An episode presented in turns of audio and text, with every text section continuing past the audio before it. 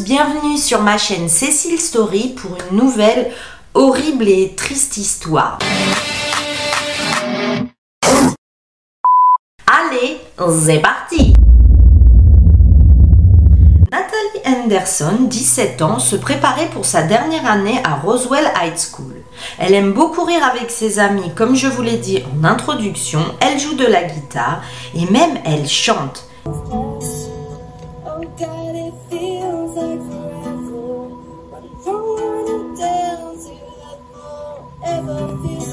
Elle voue une adoration pour les animaux et elle prenait sur son temps libre pour placer des chiens abandonnés dans des familles.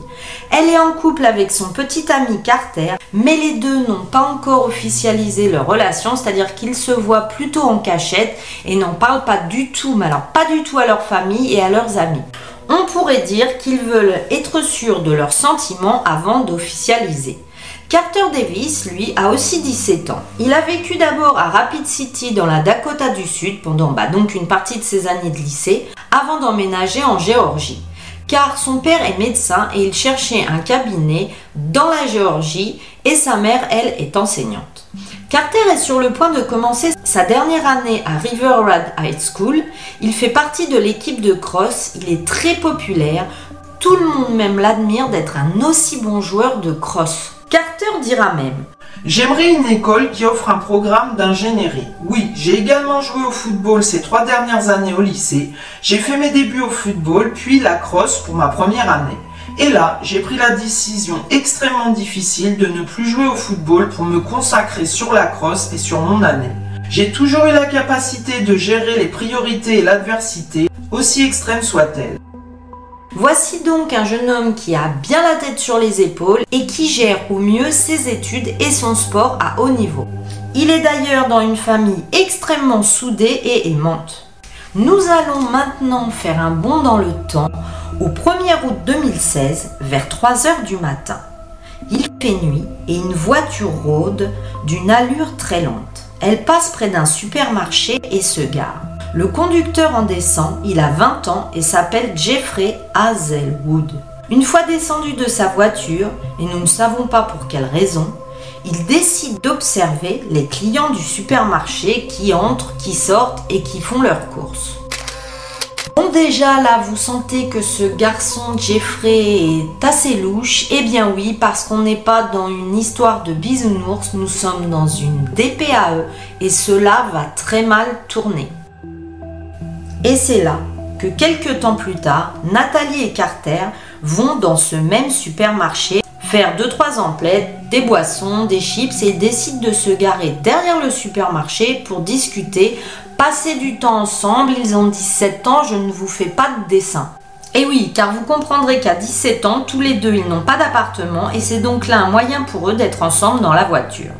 Malheureusement, Jeffrey Hazelwood les observe et il a des pulsions qui vont naître en lui.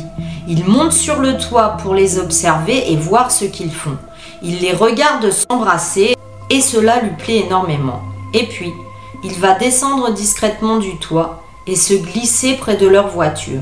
Malheureusement, la porte est ouverte. Il essaye de rentrer dans la voiture, mais Carter d'abord va essayer de l'empêcher et va commencer une lutte entre les deux. Nathalie est totalement sous le choc et elle est tétanisée. Malheureusement, Jeffrey Hazelwood sort de sa poche une arme à feu qu'il a volée à son grand-père. Il déclara plus tard qu'il avait eu peur de Carter car il était musclé, qu'il avait peur de ne pas réussir à le contrôler et il lui a tiré une balle dans la tête sans aucune hésitation. Les policiers disent qu'il a ensuite forcé Nathalie à sortir de la voiture, à enlever ses vêtements et il l'aurait touchée sur tout le corps. Il a ensuite forcé l'adolescente à se pencher sur le capot de la voiture et lui a donné une fessée avant de lui tirer une balle dans la tête. Jeffrey Hazelwood a également affirmé avoir agressé intimement l'adolescente, bien qu'un rapport d'autopsie n'a montré aucun signe de traumatisme intime.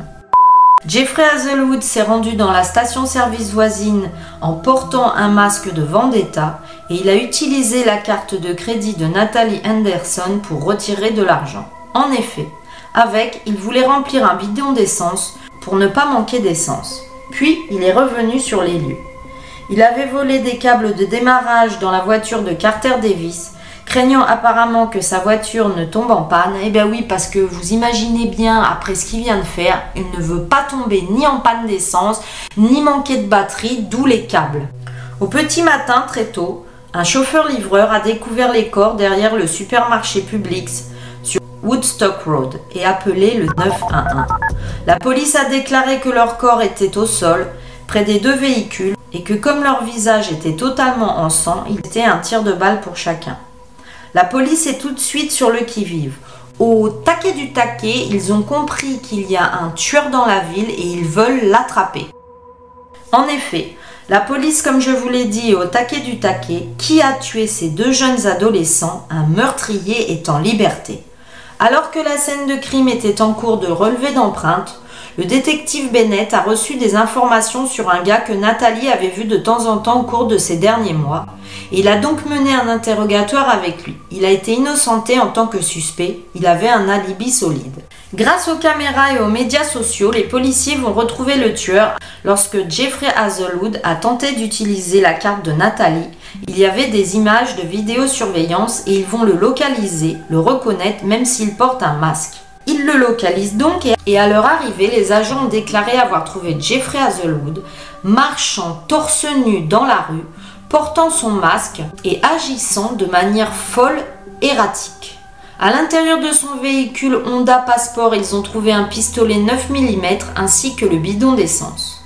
Après avoir été arrêté, Jeffrey Hazelwood a d'abord affirmé qu'il avait été présent lors des meurtres et qu'il aurait vu les corps tomber au sol, mais que ce n'est pas lui qui l'avait fait. Il a ensuite changé son histoire affirmant qu'il avait conduit un tueur sur les lieux mais que ce n'était pas lui, avant d'admettre qu'il était responsable des meurtres. Cependant, il a encore ensuite dit au détective que quelqu'un d'autre l'avait obligé à faire ceci. Au cours de son interrogatoire, la police a déclaré que Jeffrey Hazelwood avait continué à agir de manière inhabituelle, passant d'un accent britannique pour répondre à leurs questions. Les grands-parents de Jeffrey Hazelwood avec qui il vivait au moment des meurtres l'avaient donc élevé une partie de sa vie et ils avaient peur de lui et lui avaient demandé quelque temps avant de quitter leur maison. Ils avaient précédemment signalé Jeffrey à la police pour avoir retiré des couteaux de chez eux ainsi qu'une arme à feu dans leur coffre-fort et menacé de blesser des personnes. Selon les archives, bien qu'il n'ait aucun antécédent criminel, il n'a jamais été reconnu coupable d'aucun crime avant ce drame. Et là, Jeffrey finira par avouer qu'il connaissait Carter avant le drame et qu'il était même ami avec lui. D'où son intérêt quand il l'a reconnu au supermarché bah, de vouloir le regarder. Les camarades de Jeffrey Hazelwood ont dit que quelques années avant ce drame, ils l'ont toujours trouvé comme quelqu'un de perturbé et de solitaire. Lors de sa première comparution devant le tribunal, Jeffrey Hazelwood tremblait de manière incontrôlable, secouait sa tête et était bizarre. Je vous mets d'ailleurs la vidéo, vous allez pouvoir juger par vous-même. Durant sa comparution, il a même porté une alliance, malgré le fait qu'il n'était pas marié. Il répondait oui maman à plusieurs reprises lorsque le procureur lui posait des questions. Lors de l'audience, le tribunal a entendu le psychologue actuel de l'accusé Christian Hildress et son ancien psychiatre. Il doit traite Jeffrey Hazelwood au Central State Hospital depuis trois mois. Le professionnel de la santé mentale a témoigné que lorsque Jeffrey Hazelwood est arrivé à l'hôpital en février, il était incohérent. Il a déclaré avoir entendu des voix et il avait du mal à formuler ses phrases. Le docteur a déclaré qu'avec de nouveaux médicaments, Jeffrey Hazelwood a pu avoir des conversations beaucoup plus normales et qu'il semble comprendre tout à fait la procédure judiciaire. Jeffrey Hazelwood a plaidé coupable au chef d'accusation suivant. Deux chefs d'accusation de meurtre par malveillance, trois chefs d'accusation de meurtre, deux chefs de voie de fait grave, un chef d'enlèvement, un chef d'abus intime aggravé, vol de carte de crédit, usurpation d'identité, deux chefs d'accusation de possession d'armes à feu et un autre vol. L'administration des deux écoles s'est efforcée de mettre en place des conseillers et des ressources pour les élèves selon leurs besoins psychologiques. Un an après la mort de Nathalie, la famille Henderson et le groupe de secours ont annoncé la création d'un prix pour les adolescents et les groupes reconnaissant le bénévolat. Chaque année, ils remettront trois prix de 500 dollars, chacun un organisme de bienfaisance, ils l'appellent l'esprit de Nathalie. Les victimes ont été décrites par leurs amis comme de bons étudiants, avec des personnalités positives, qui vivaient dans une région où le meurtre est rare, qui ce soir-là malheureusement furent au mauvais endroit au mauvais moment derrière ce supermarché. Le 29 janvier 1979, un peu avant 8 heures du matin ce jour-là, les enfants ont commencé à faire la queue devant l'école élémentaire Grover, Cleveland à San Diego. Nous sommes en Californie. Ils attendaient que leur principal ouvre les portes pour pouvoir entrer. De l'autre côté de la rue, il y a Brenda Ann Spencer. Elle, elle a 16 ans et elle les regarde depuis sa maison. Alors elle, la pauvre, malheureusement, elle habite dans une maison délabrée, remplie de bouteilles d'alcool qui traînent et elle a juste un matelas pour dormir ou d'ailleurs elle dort avec son père. Elle a une vie malheureuse, pauvre, elle s'ennuie. Bon là, euh, on n'a pas de temps à perdre, hein. ça va vite démarrer, je vous le dis tout de suite, on est dans une DPAE, ça va tourner vinaigre, vinaigrette cette histoire et c'est horrible, accrochez-vous. Donc Brenda est devant sa fenêtre et alors que les enfants faisaient la queue devant le portail, Brenda va sortir son fusil semi-automatique calibre 22 qu'elle avait reçu en cadeau de Noël. Elle, on lui offre un fusil. Oui, oui, un fusil. Donc, reprenons. Et donc, Brenda Anne est à sa fenêtre et elle regarde les enfants passer. Elle se saisit donc de son fusil elle passe le fusil à travers la fenêtre et elle commence à tirer. Le directeur de l'école, Burton Vrag, a été tué sur le coup alors qu'il était en train d'aider les enfants à franchir les portes. Un gardien, Mike Suchard, a été tué lui aussi. Tout le monde essaye d'échapper au tir, ce qui n'est pas chose facile dans la panique la plus totale. Miraculeusement, aucun des enfants n'aura été tué, bien que huit d'entre eux seront gravement blessés. Eh bien, Brenda Ann ne va pas s'arrêter là. Elle a déjà tué deux personnes, blessé huit enfants. Avant que l'arme ne soit vide, elle va continuer à tirer 30 coups dans la foule sur les enfants paniqués. Puis elle va poser son fusil, fermer la fenêtre, verrouiller les portes d'entrée et en toute détente, va s'asseoir sur un fauteuil et attendre. La police est arrivée sur les lieux et a immédiatement su que les coups de feu venaient de chez elle. Ils ont envoyé des négociateurs pour lui parler. Bien qu'elle ne veut pas coopérer, hein, elle les a avertis qu'elle était armée, qu'elle avait encore des munitions et que s'il la faisait sortir, eh ben elle, elle va tirer sur tout le monde. Pendant le temps qu'elle est restée barricadée chez elle, elle va trouver quelques minutes pour accorder des interviews à des journalistes. Elle vient de faire un massacre. Elle accorde des interviews. Ça me rend dingue. Finalement, bien qu'elle affirme que les négociateurs n'ont pas participé au fait qu'elle décide de se rendre, eh bien finalement, elle décide de sortir de la maison. Eux, les enquêteurs, ils vont tout de suite fouiller la maison. Ils vont trouver des bouteilles de bière, de whisky vides partout. Cependant, elle dira qu'elle n'était jamais ivre. Après s'être rendue à la police, il va y avoir un procès. Elle va plaider coupable de meurtre au premier degré et d'assaut avec une arme à feu et elle sera condamnée à la prison à vie avec une peine incompressible de 25 ans le 4 avril 1980, c'est-à-dire à peine un an plus tard. Elle ne montrera aucun remords et elle dira même au cours du procès Je n'avais pas d'autre raison que ma haine pour le lundi, c'était juste m'amuser. J'ai vu les enfants comme des canards qui marchaient près d'un étang et d'un troupeau de vaches qui les entourait, et c'était donc une cible facile pour moi. Oui, oui, vous avez bien entendu. Si la fille elle a tiré sur tout le monde, c'est parce qu'elle aime pas le lundi. Enfermée à la California Institution for Women à Chino en Californie, elle est maintenant employée dans le groupe de réparation électronique tout en étant en prison. Elle est éligible à une libération conditionnelle depuis 1993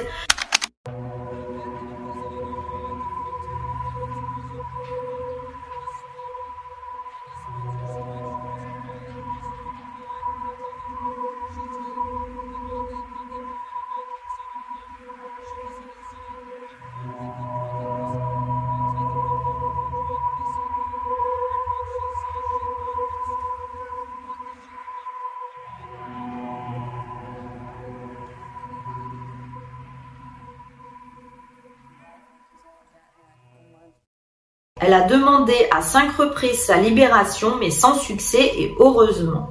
Elle trouve à chaque fois de nouvelles circonstances atténuantes. Elle dira soit qu'elle a des pathologies mentales, soit qu'elle avait abusé d'alcool et de produits illicites, ou alors qu'elle avait subi des violences et des imbus intimes de la part de son père. Je suis tout à fait triste pour cela, mais cela n'excuse en rien la violence et de tuer des personnes. Now, in regards to your family, are you still in contact with any of your family? I'm still in contact with my father. What's your relationship with your father? We've gotten to be friends. And that was not the case when you were younger? No, when I was younger, we had a lot of problems. There's a lot of abuse. What do you remember in regards to abuse by your father? I remember being hit in the face a lot, being hit in the ribs, being um, yelled at, called names. But I remember him coming home from work and being all mad and smacking me in the head. And, I don't know, different nights. When he would just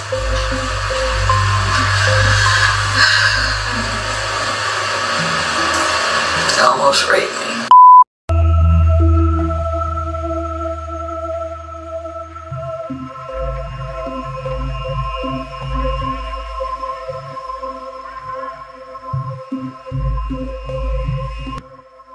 Lors d'une interview en 2001, elle dira que quand elle entend d'autres tueries qui se passent à travers le monde, elle se demande à chaque fois si elle en est responsable et si le malfaiteur n'aurait pas vu son histoire et avait voulu faire pareil.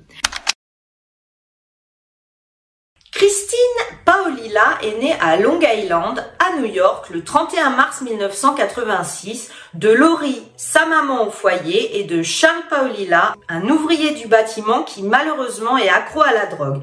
Elle a aussi un frère aîné.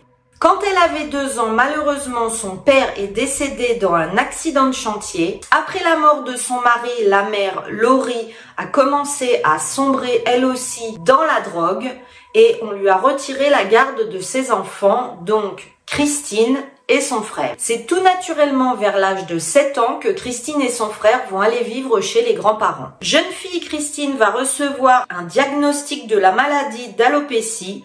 Alors, qu'est-ce que c'est l'alopécie? L'alopécie, c'est une perte de vos poils et de vos cheveux sur tout le corps, ce qui force les personnes à porter des perruques, à redessiner leurs sourcils. En plus, Christine n'a pas de chance, elle a une très mauvaise vue et elle est également obligée de porter des lunettes avec des carreaux de verre hyper épais. Malheureusement, les femmes qui souffrent de cette maladie sont vraiment affectées parce qu'elles ont l'impression qu'elles perdent une part de leur féminité et psychologiquement et moralement, c'est très dur pour elles. Et ça ne va pas s'arranger à l'école parce que tous les camarades vont se moquer d'elle. Du coup, Christine n'a pas du tout confiance en elle. On le sait, la confiance en soi pendant l'enfance et l'adolescence, c'est extrêmement important pour se construire psychologiquement. Les années vont passer et au lycée, ça ne va pas s'arranger. Comme je vous l'ai dit précédemment, elle subit énormément de moqueries et de harcèlement. Elle se sent totalement différente des autres, une personne à part. La mère de Christine va finalement surmonter sa toxicité et va reprendre la garde de ses enfants. Ils vont emménager dans le Texas à Clear Lake City avec son nouveau beau-père car il faut savoir que sa mère s'est remariée. Nouvelle vie, nouveau départ. Christine va donc fréquenter le Clear Lake High School à Houston au Texas et dans ce lycée, il y a deux élèves, Rachel Coloroutis et Tiffany Rowell qui sont les reines, les plus belles filles du lycée. Tous les garçons veulent sortir avec elles, elles sont tellement populaires, toutes les filles veulent s'habiller comme elles et s'en faire des amis. Parlons un peu de Rachel. Rachel est née Le 20 novembre 1984, elle a un frère, deux sœurs. Avec son amie Tiffany, elles sont inséparables. Vous ne voyez jamais l'une sans l'autre. Rachel, sur son temps libre, elle travaille dans des boutiques, mais elle adore faire du, babysitting et garder des enfants parce qu'elle adore. On ne sait pas comment, mais Christine va réussir à attirer l'attention des deux jeunes filles les plus populaires du lycée. Rachel et Tiffany vont prendre ben, Christine sous leur aile et après-midi, elles vont décider de la relooker. Elles vont l'emmener faire les magasins, elles vont s'éclater, visiter les boutiques, elles vont lui dénicher une nouvelle perruque, des lentilles de contact pour faire sauter ses grosses lunettes, lui apprendre à se maquiller et à se coiffer. Le soir, quand Christine va rentrer chez elle, elle va dire à sa mère ça y est, maman, j'ai des amies, elles sont trop cool.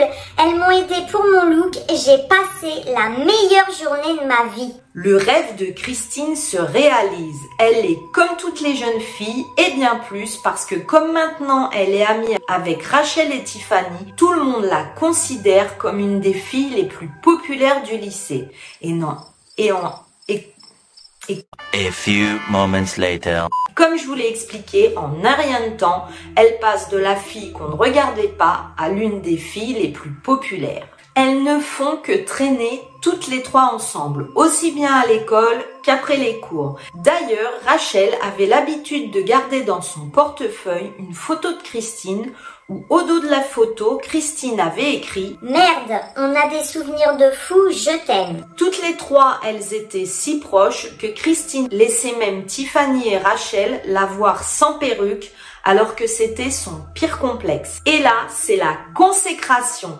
Lors d'une soirée en 2003 au lycée, Christine va être élue Miss irrésistible. Bon alors, euh, on est dans une DPAE, hein, vous savez que ça va pas continuer comme ça. Hein. Christine va tomber amoureuse du mauvais gars.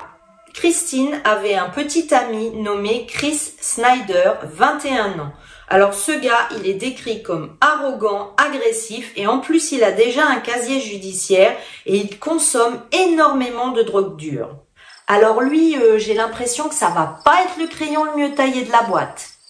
Ce Chris Snyder aurait même effrayé la mère de Christine. Quand elle lui a présenté son petit ami, elle trouvait que ce gars-là, il avait vraiment un regard étrange. Alors Rachel et Tiffany, elles vont pas l'aimer du tout. Hein. Elles vont lui dire Christine, tu peux faire mieux, il y a d'autres gars, il y en aura sûrement un qui te traitera mieux avec dignité, respect et gentillesse. Des sources ont déclaré que chaque dispute entre Christine et son petit ami Snyder avait été causée par la jalousie écrasante de Christine. Elle devient extrêmement jalouse envers les autres femmes. Il apparaît même que si Chris Snyder n'avait juste que jeté un œil sur une autre femme, elle le frappait.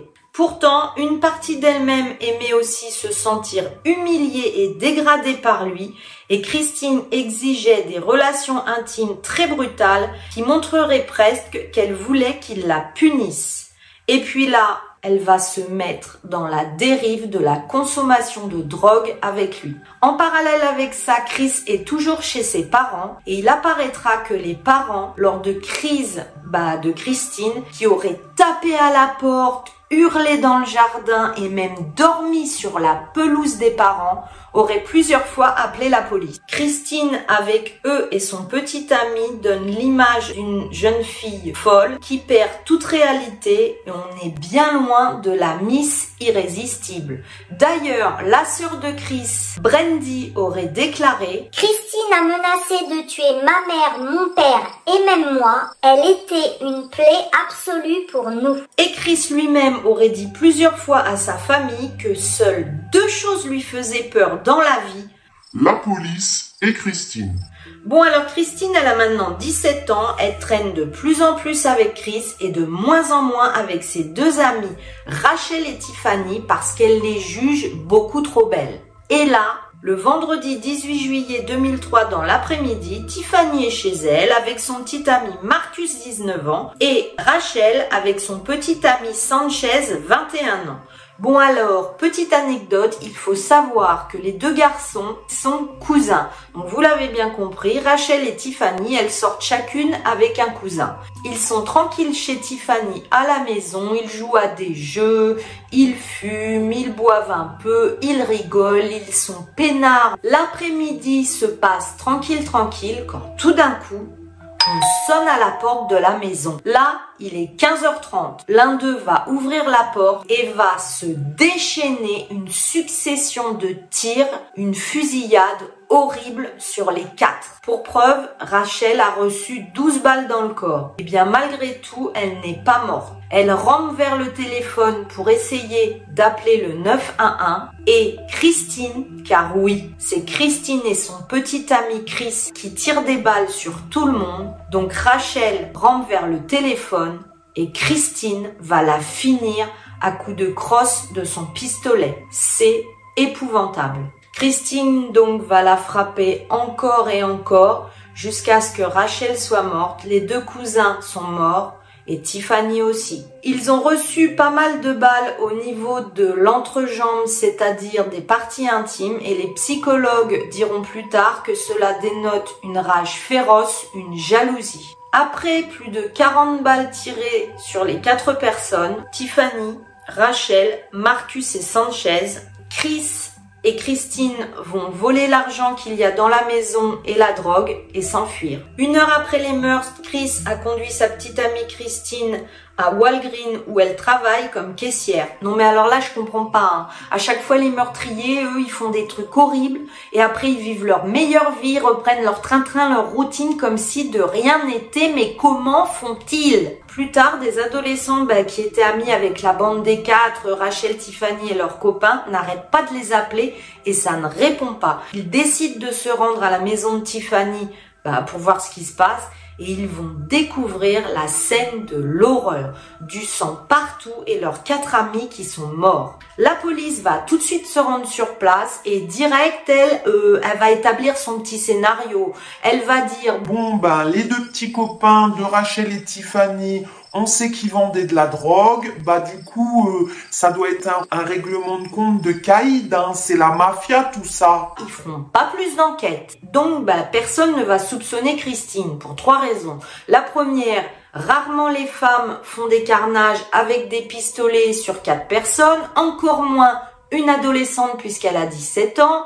Et en plus, les deux jeunes filles, Rachel et Tiffany, s'entendaient extrêmement bien avec Christine, personne ne la soupçonnera. En 2004, Christine et Chris vont mettre fin à leur relation ben, parce que Chris va finir en prison pour le vol de voiture et Christine va en profiter pour le quitter. Eh bien, c'est pas mieux. Elle va aller en cure de désintoxication, bah, pleine de bonne volonté. Et ça, c'est très bien. Mais malheureusement, elle va rencontrer son futur mari dans ce centre, Stanley Justin Scott. Ils vont commencer une relation et sortis de leur cure qui n'a pas fonctionné sur eux, ils vont se marier en 2005. Chose incroyable, il faut savoir qu'à cette époque, Christine a reçu d'un fonds fiduciaire hérité de son père 360 000 dollars.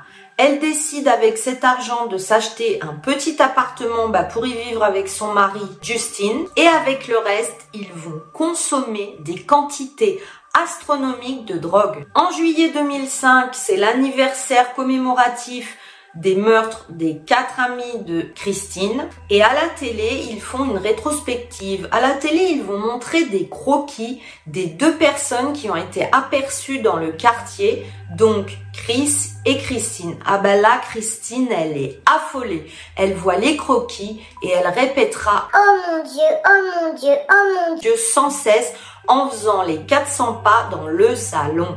Du coup, son mari Justine va lui demander ce qui se passe et blanche comme un linge, elle va se retourner vers lui et lui dire Est-ce que c'est ça? Est-ce que ça me ressemble Elle a tout avoué à son mari, toute l'histoire de ce fameux après-midi le vendredi où ils sont allés dans la maison et où les quatre sont morts, sauf qu'elle va dire que ce n'était pas sa faute, qu'elle ne comptait pas tirer sur eux, qu'elle avait le pistolet dans la main et que le coup est parti tout seul. 40 fois. Tout seul. Et là, le couple, il va rentrer dans une spirale infernale. Justin et Christine consommeront de la drogue jour et nuit. Ils vont dormir le jour, vivre la nuit, avoir les pires mauvaises fréquentations et leur seul but dans la journée n'est de consommer que des substances illicites. En novembre 2005, Christine et Justine vont déménager dans une chambre de motel à San Antonio et pendant les huit mois qui vont suivre, accrochez-vous, ils ne vont plus jamais sortir de la chambre. Ils ne vont faire que consommer des substances illicites, commander des plats à manger dans la chambre. Ils ne quitteront pas la chambre, je le répète, pendant 8 mois. Christine dira qu'ils consommaient par jour 500 dollars de substances. Justine lui dira qu'il était énormément choqué parce que sa femme lui avait avoué qu'il y repensait sans cesse la nuit, le jour, qu'il faisait des cauchemars, que cela avait aggravé son état psychologique, mais qu'au fond de lui, il ne pouvait l'admettre et se disait que sa femme n'était pas capable de ça. Il vivait dans le déni. Le 8 juillet 2006, la police a reçu une information anonyme via Crime Stoppers concernant les meurtres de ben, Rachel, Tiffany et les deux cousins. L'appelant a déclaré à la police qu'il avait été en cure de désintoxication avec Christine qui avait admis avoir participé au meurtre. Euh, pas très maligne euh, de se confier à tout le monde comme ça. Hein. Il sera prouvé plus tard que l'homme qui a donné ces informations à la police n'était pas son mari, mais bien une autre personne qu'elle avait fréquentée dans le centre. La police a retrouvé Christine à San Antonio et l'a arrêtée le 19 juillet 2006. Le mari de Christine a également été arrêté. La police, dans la chambre, a retrouvé du sang sur les murs, 70 flacons d'héros, et des centaines de seringues dans la chambre du couple dans un fouillis innommable de papiers de nourriture et autres. Après leur arrestation, Justine a déclaré à la police que Christine lui avait avoué qu'elle avait participé activement au meurtre. Il a déclaré que Christine était allée dans la maison et avait abattu Rachel avec une arme à feu sans le faire exprès. Lors de l'interrogatoire, Christine a d'abord nié avoir tué ses amis, mais a finalement admis avoir participé au meurtre. Elle va tout rejeter sur Chris et dire qu'au départ, elle ne voulait rien faire, mais que les coups sont partis tout seuls. Le 21 juillet 2006, Christine était accusée de meurtre qualifié. La caution de Christine a été fixée à un demi-million de dollars car elle était considérée comme une accusée qui risque de s'enfuir. En juin 2006, Chris Snyder a déménagé à Greenville en Caroline du Sud où il vivait avec une femme qu'il avait rencontrée en ligne. Après l'arrestation de Christine en juillet, l'un des membres de la famille de Chris Snyder a appelé pour informer Chris, bah, que la police avait un mandat d'arrêt contre lui et qu'il le cherchait. La police s'est donc rendue à Greensville où résidait Chris et après avoir fouillé une zone où il avait été vu, ils ont retrouvé son corps en décomposition le 5 août 2006. Il a été déterminé plus tard que Snyder avait fait une overdose de médicaments sur ordonnance. Et là, vous n'êtes pas prêt, on recommence avec les looks et les changements de personnalité. Christine était donc dans sa chambre d'hôtel depuis huit mois à consommer des drogues dans un état affligeant. Quand elle arrive au tribunal, vous avez devant vous la parfaite petite fille modèle américaine. Elle a des jolis petits gilets, un serre-tête sur la tête, un vrai petit ange. Sa mère et son beau-père sont présents au tribunal où vous en doutez, ils sont effondrés. Le 13 octobre 2008, Christine a été reconnue coupable de quatre chefs de meurtre qualifiés. Comme elle était une délinquante juvénile au moment des meurtres, elle a été épargnée de la peine de mort. Le jour suivant, elle a été condamnée à la prison à vie. Christine Paolilla a fait appel le 29 novembre 2008 au motif que le tribunal de première instance a abusé de, son pouvoir discrétionnaire en fixant le montant de la caution à un demi-million de dollars. Un comité d'appel a décidé que le tribunal n'avait pas abusé de son pouvoir discrétionnaire et a confirmé la peine initiale de Christina Paolilla. Elle a depuis déposé des recours supplémentaires qui ont tous été rejetés. Elle est en prison depuis 2006 et elle aura 36 ans le 31 mars. Depuis 2020, Christine Paolilla est incarcérée à l'unité Mountain View à Gatesville au Texas et sera éligible à la libération conditionnelle en 2046. L'affaire a fait l'objet d'une demi-douzaine de documentaires à l'étranger, mais le public se demande toujours pourquoi Christine a tué ses deux meilleurs amis. Ses deux meilleurs amis l'ont rendu populaire, lui ont rendu service, elle l'aimait vraiment. À trop vouloir aider les gens parfois, eh bien on mord la main qui vous tend à manger. Jeffrey Graham Austin a commencé à jouer à l'âge de 9 ans, c'est vraiment très tôt. Puis il va jouer dans les séries les plus connues sur Netflix Riverdale et a aussi figuré dans la série fantastique Supernatural. Bon bah il est célèbre grâce à sa vie d'acteur, il a beaucoup d'amis et en parallèle il continue ses études. C'est donc là la vie d'un jeune homme qui n'est pas ordinaire puisqu'il doit suivre ses études et il a des grands rôles dans des séries très très connues. Puisque d'ailleurs il jouera également dans le film en 2010 Diary of a Winky Kid sa carrière d'école de façon prodigieuse, il a toutes les étoiles alignées.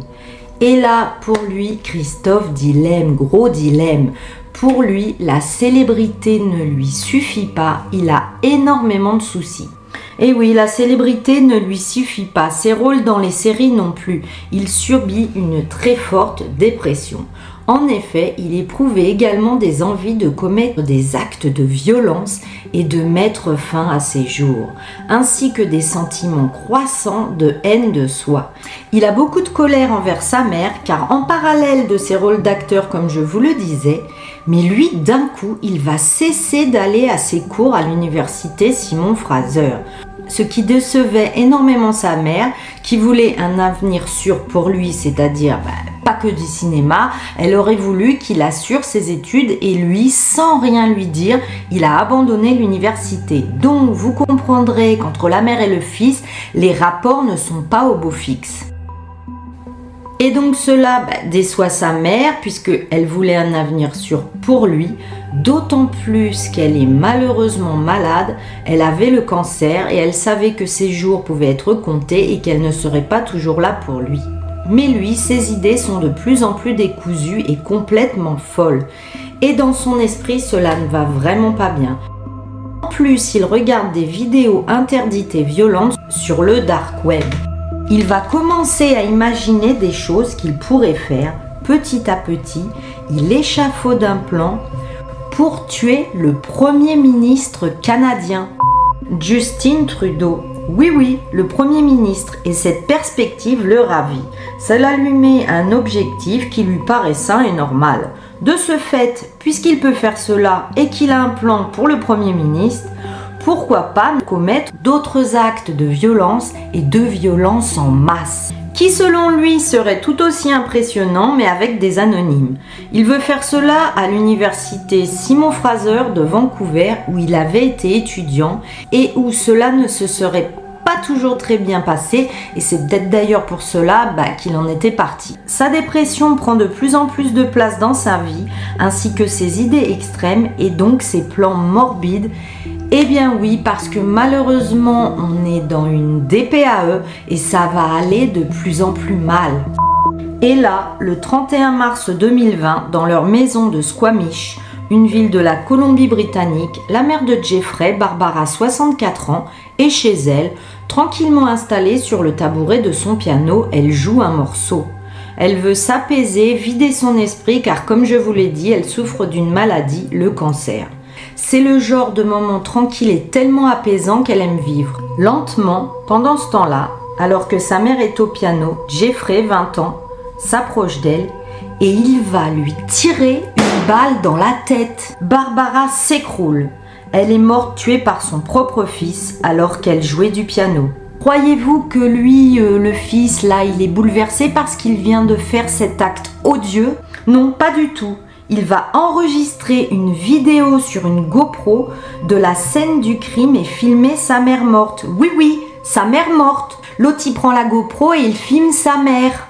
Il n'a ni pleurs, ni l'intention d'appeler les secours ou la police. Dans cette vidéo, comme je vous l'ai dit, prise avec sa GoPro après le meurtre, l'acteur a donc filmé le corps de sa mère en disant Je lui ai tiré une balle dans la nuque dans les instants qui ont suivi, sinon elle aurait su que c'était moi.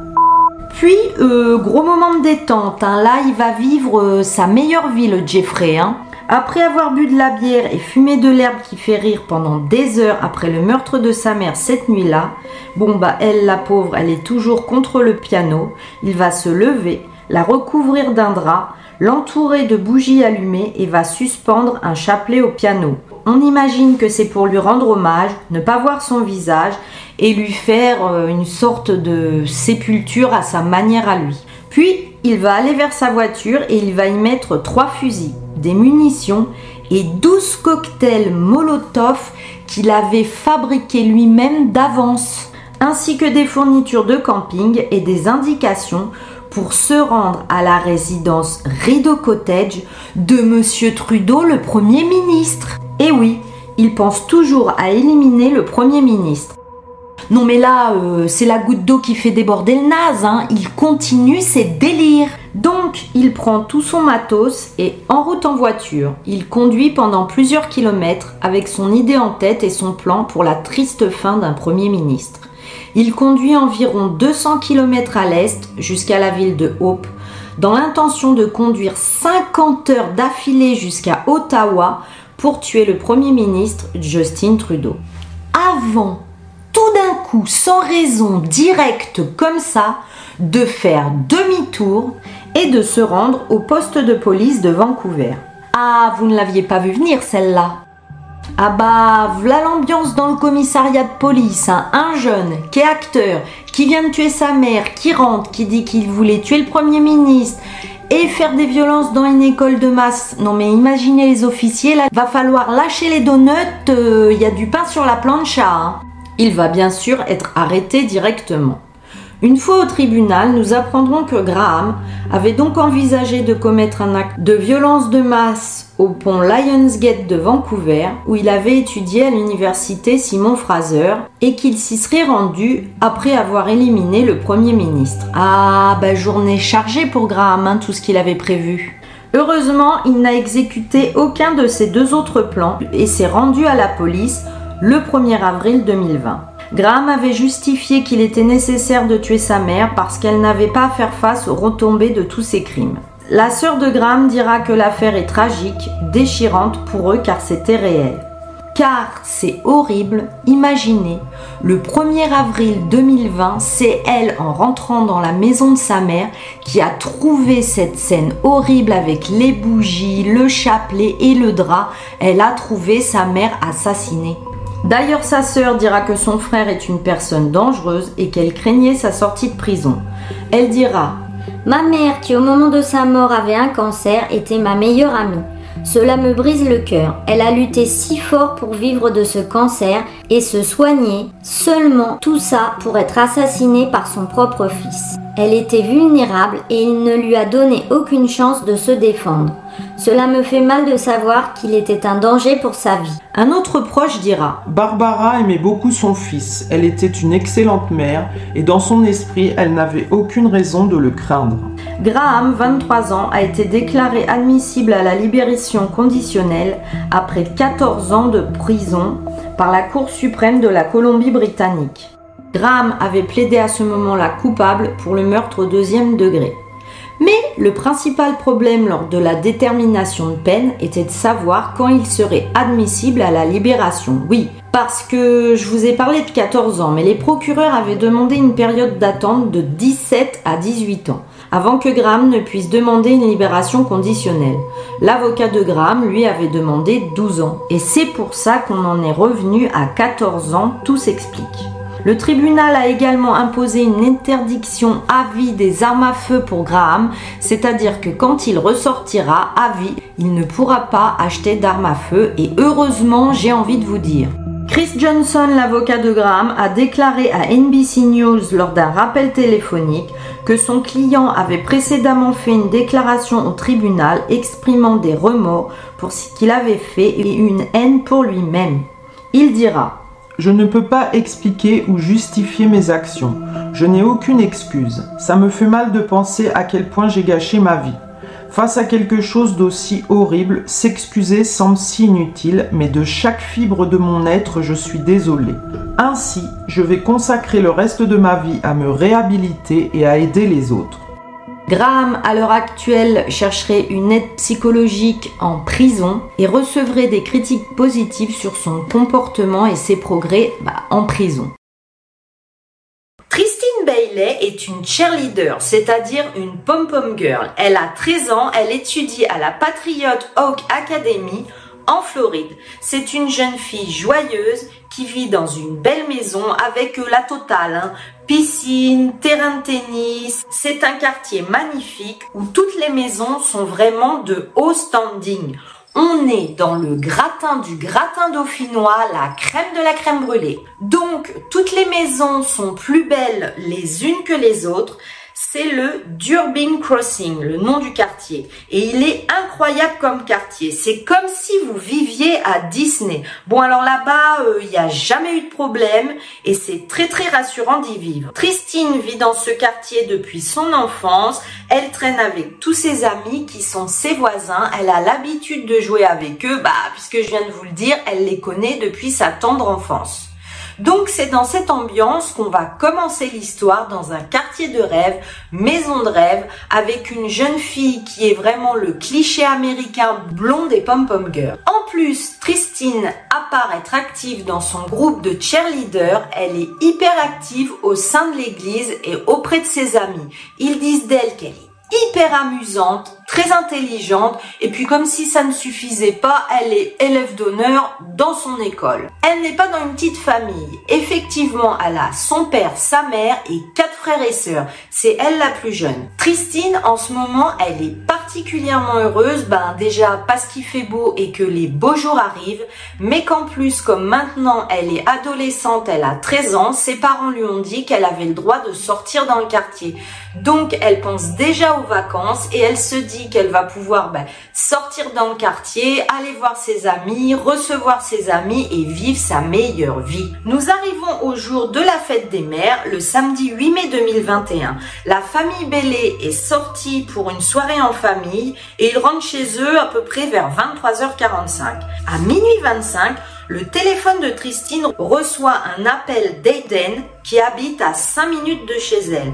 Bon, Eden, lui, c'est un ami d'enfance. Ils ont l'habitude de se voir les soirs après l'école avec d'autres copains ou bien même les week-ends. C'est donc ben, tout naturellement que Tristine accepte son invitation à aller voir un autre copain d'enfance à eux, Tré, qui habite à 5 minutes aussi de chez elle. Toute cette histoire, elle se passe dans le quartier. Il y a la maison de Tristine, la maison d'Eden, la maison de Trey et Eden a proposé à Christine d'aller chez Trey. Il est minuit 30 quand Tristine et Eden arrivent chez Trey. Bon là, ils vont s'amuser, boire un coup, discuter et va passer 40 minutes quand Tristine et Eden vont décider de partir de chez Trey. Il est donc 1h10. Tristine vient de passer sa meilleure soirée. On refait le topo. Elle a passé la soirée en famille avec ses parents, ses frères et sœurs. Ils sont rentrés. Son pote Eden l'a appelé et ils sont allés chez Tré. Puis ensuite, ils ont quitté la maison. Maintenant, on est le dimanche matin et c'est le jour de la fête des mères. Il est 9h40 précisément quand la sœur de Tristine, Britney, va la chercher pour le petit déjeuner de la fête des mères. Et elle découvre que Tristine n'est pas dans sa chambre. Environ 20 minutes plus tard, la mère de Tristine va appeler le 911 pour signaler sa disparition. Nous sommes donc le dimanche 9 mai 2021 à 10h et Tristine a été vue la dernière fois à minuit 25, minuit 30 par sa famille la veille. Sa sœur Britney est désespérée d'ailleurs sur Facebook. Elle a posté S'il vous plaît, si quelqu'un a des informations, merci de partager. Je n'ai jamais vu ma famille dans l'état où nous sommes en ce moment. Nous voulons juste que notre bébé soit à la maison. Bon alors là, euh, branle-bas de combat. Hein. Tous les voisins et voisines arrêtent leur plan pour fêter la fête des mères, vont mettre t-shirt et basket et vont partir dans tout le quartier, fouiller chaque pour essayer de trouver Tristine. Et là, eh ben oui, parce qu'on est dans une DPAE et c'est horrible. Vers 18h ce dimanche-là, Le corps de Tristine est retrouvé par un voisin qui fouillait une propriété près de Saddlestone Court Grace.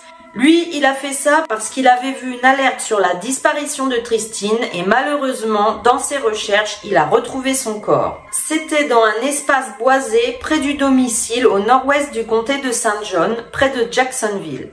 À côté, il y avait un étang et des plongeurs de la police vont retrouver un couteau taché de sang.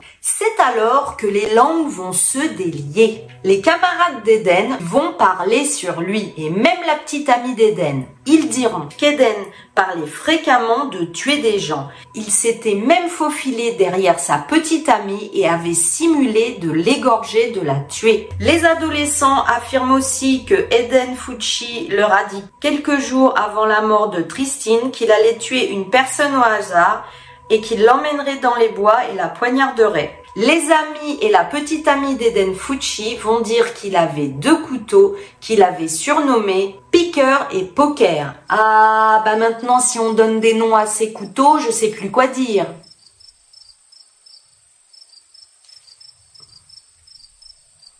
A few moments later. Les enquêteurs vont obtenir un mandat de perquisition au domicile de Eden Fucci sur la base bah, des déclarations de ses camarades et bien sûr de la découverte du corps de Tristine. Quand Eden Fucci a été interrogé par les adjoints du shérif lors de la recherche de Tristine, il a été fouillé et on a découvert le deuxième couteau. La perquisition de son domicile a permis de découvrir huit couteaux de poche dans sa chambre. Ils ont également récupéré des vêtements dans la chambre de Eden Fucci qui étaient tachés de sang. Maintenant, je vais vous montrer une vidéo qui fait froid dans le dos.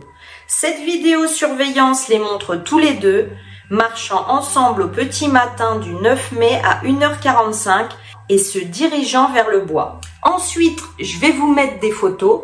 Dans ces photos, on voit Eden Fucci à 3h27 qui court seul, pieds nus, depuis la zone boisée et il tient ses chaussures à la main. Bon bah alors du coup on en est là, les policiers ont trouvé des preuves dans sa maison, euh, tous les couteaux, les vêtements tachés de sang, ils ont vu les vidéos et donc ils arrêtent Eden. Et là lui qu'est-ce qu'il fait à votre avis? Mais dans la voiture de police, parce qu'il avait encore son téléphone, il va poster un snap sur Snapchat. Oui, oui, le gars il est arrêté et il fait des snaps. Je vous le mets dans la vidéo. Donc le gars, il est à l'arrière de la voiture de police et il poste le snap suivant. Hey les gars, personne n'a vu Tristy dernièrement? La police dit bah, qu'elle va utiliser ce selfie flagrant comme preuve contre lui. Et puis comme ça, ils vont pouvoir montrer qu'en plus, il était fier de son geste et qu'apparemment, bah alors il éprouve aucun remords. Hein. Par la suite, la mère de Eden Fucci, Crystal Smith, va arriver au commissariat et on les laissera tous les deux s'entretenir dans la salle de garde à vue. Puis les policiers, bon, il y en a marre, hein, ils vont l'interroger sérieusement. Eden Fucci va dire ce qu'il a fait ce jour-là à 1h10. Il dira Nous avons quitté la maison d'un ami vers 1h10, puis je voulais rentrer chez moi. Nous avons d'abord parcouru un court chemin ensemble, puis nous nous sommes séparés et je suis rentré chez moi tout seul. Bon, bah lorsqu'on lui a demandé pourquoi il lui avait fallu plus de deux heures pour rentrer chez lui tout seul, il a changé son histoire et il a dit On était en train de marcher quand tout d'un coup Tristine a voulu attraper mon engin. Je l'ai repoussée, elle est tombée par terre et s'est cognée la tête. Moi, je me suis éloigné. Je ne sais pas si elle s'est levée, je marchais tout seul, j'étais désorienté, puis je suis rentré chez moi.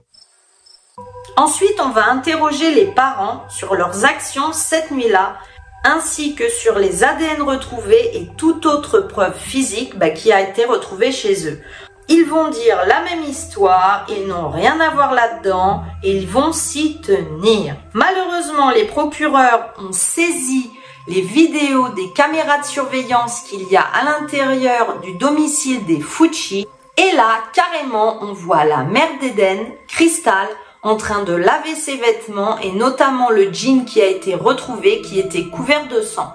Donc, sa mère, Crystal Smith, 35 ans, a été accusée de falsification de preuves en juin et elle s'est rendue finalement à la police en avouant tout. Le mandat d'arrêt indique que Crystal Smith est vue sur la vidéo en train de prendre les jeans d'Eden qu'il portait la nuit où Tristine a été tuée. On la voit les laver dans le lavabo de la salle de bain en pleine nuit. Il va y avoir une autopsie et c'est complètement fou il y a eu sur Tristine 114 coups de couteau. Des preuves ADN ont également été trouvées sur le corps de Tristine, c'est l'ADN de Eden Fucci. Dans la chambre de Fucci, il y avait aussi un cahier contenant des dessins de nature très violente.